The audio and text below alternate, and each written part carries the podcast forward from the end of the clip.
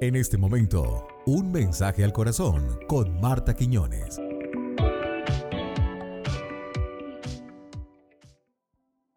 Hola, hola, qué alegría tan enorme poder saludarte en este momento.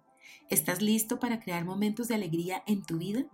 Si sabes cómo hacerlo, tienes mucho que ganar y nada que perder. Mucha gente cree que solo necesita logros y ocasiones especiales para poder sentir alegría. Pero todos, escúchame bien, todos podemos sentirla a lo largo de un día común y corriente. Ser alegre es bueno para la salud. Ser alegre es ideal para convivir mejor con la gente. Ser alegre es básico para una espiritualidad auténtica. Cuando experimentas alegría, te sientes bien porque tu magnífico cerebro produce ciertas hormonas llamadas endorfinas, las cuales nos hacen tener mejor memoria, pensar con mayor claridad y más creatividad. Pero también hablemos de la serenidad. En ella se encuentra la raíz de muchos atributos y patrones positivos.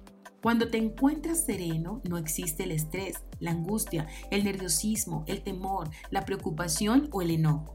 Se trata de un estado de bienestar que es propicio para pensar con claridad. La serenidad hay que desarrollarla cada día. Es una decisión que se toma con la mente. Considera cada momento desafiante de tu día como una ocasión para mejorar la serenidad, la tranquilidad, la alegría y la calma. Hoy te dejo con este salmo, el 62, verso 5.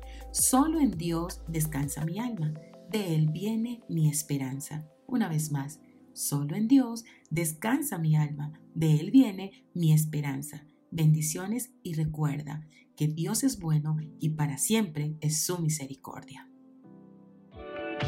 Hasta nuestro próximo podcast.